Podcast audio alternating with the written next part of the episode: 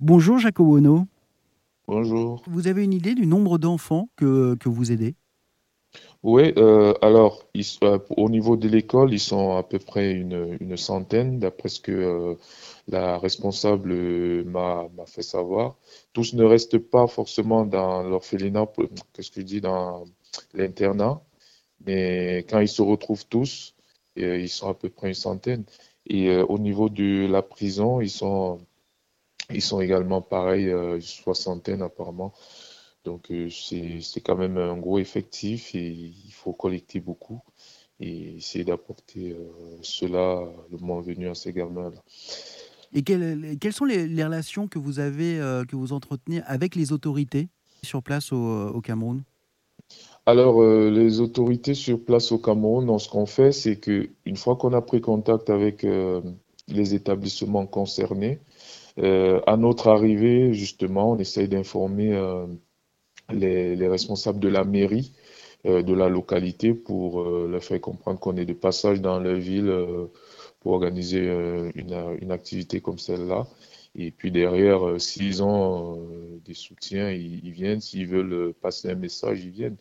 La dernière fois, pour le premier projet, on avait eu la présence du, maire de la ville euh, d'Ebolova qui était venu sur place euh, apporter également son reconfort et il a promis euh, d'apporter toujours son soutien désormais parce qu'il n'était pas au courant qu'il y avait euh, un orphelinat dans cette zone.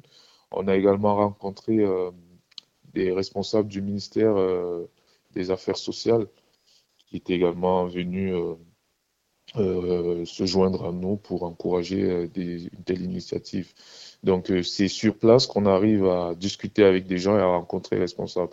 Et alors, vous, euh, Jacques Owono, comment vous êtes arrivé dans le, dans le milieu associatif? Qu'est-ce qui, qu'est-ce qui a fait qu'un jour, bah, vous avez voulu organiser, organiser tout cela, prendre, prendre sur votre temps pour, bah, pour œuvrer pour, pour les autres? Alors, mais c'est c'est du vécu, c'est comment est-ce qu'on a grandi. On a grandi dans des familles, euh, des, des grandes familles avec euh, beaucoup d'enfants et avec euh, des personnes autour de nous. On a eu envie de se mettre ensemble, qui a, des personnes qui avaient euh, cette même affection pour euh, des personnes en difficulté. On s'était dit, voilà, on va, le moment venu, on pourra, on pourra organiser quelque chose, euh, créer une association lorsqu'on aura un tout petit peu de stabilité, un tout petit peu de temps. Et on s'est mis ensemble avec mon épouse et d'autres personnes autour de nous qui se sont qui se sont mobilisés et ils ont trouvé le projet intéressant. On n'est qu'à la deuxième année là, Mhm. donc euh, c'est petit à petit, on essaye de faire comme on peut parce que derrière on a quand même euh, aussi nos activités. Donc euh, c'est surtout du cœur qu'on essaye de le faire. hein. C'est euh, c'est parce qu'on voit, on sait bien d'où on vient, on sait que c'est compliqué pour beaucoup de personnes.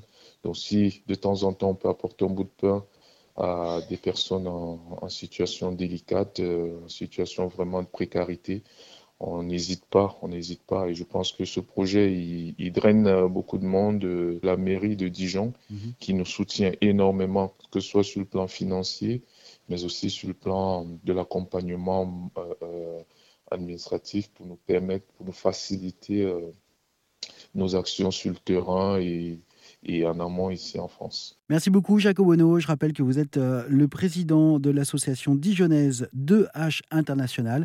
Et si vous voulez euh, participer, vous aussi, à cette euh, collecte, eh bien, tous les détails sont à retrouver sur rzn.fr.